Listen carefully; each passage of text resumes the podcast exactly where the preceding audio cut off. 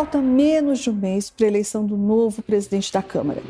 E seja quem for o vencedor, o presidente da República, Jair Bolsonaro, não vai ter vida fácil.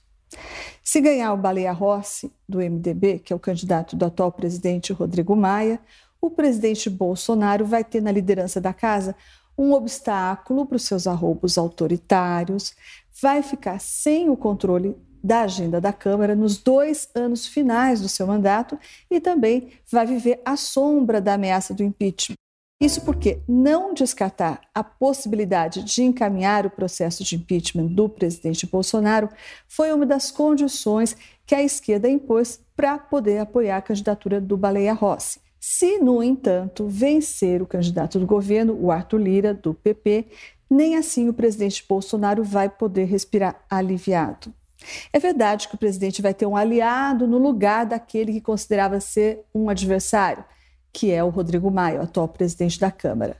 Também é fato que o presidente Bolsonaro vai poder passar a mão no telefone e pedir ao novo eleito prioridade para votar as pautas do seu interesse, pautas, por exemplo, destinadas a agradar a sua plateia. E é provável também que, com a eleição do Arthur Lira, o presidente consiga tirar, ao menos por algum tempo, a ameaça de impeachment do horizonte.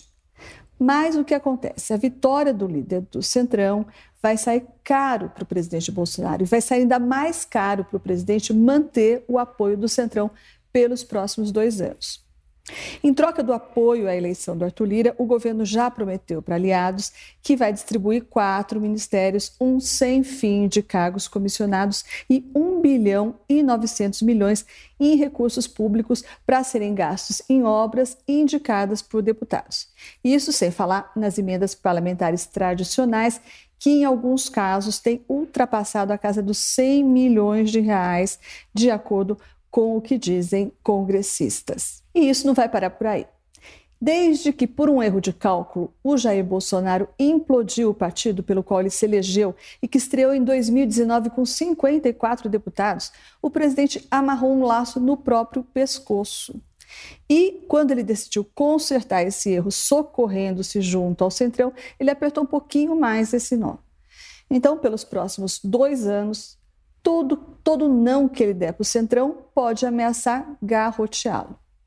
Um deputado que é um profundo conhecedor do Centrão, esse bloco que enxerga de longe quando um presidente da República está em apuros, fez a seguinte comparação: abre aspas. É como se o presidente Bolsonaro tivesse contraído um empréstimo com agiotas a juros de 10% ao mês. Ele pagou o primeiro mês, ele pagou o segundo mês, mas talvez não tenha dinheiro para pagar o terceiro mês. E os agiotas não perdoam. Conclusão: com ou sem a vitória de Arthur Lira, o presidente Bolsonaro vai estar em maus lençóis e o Centrão já está salivando, sabe que o ano vai ser dele.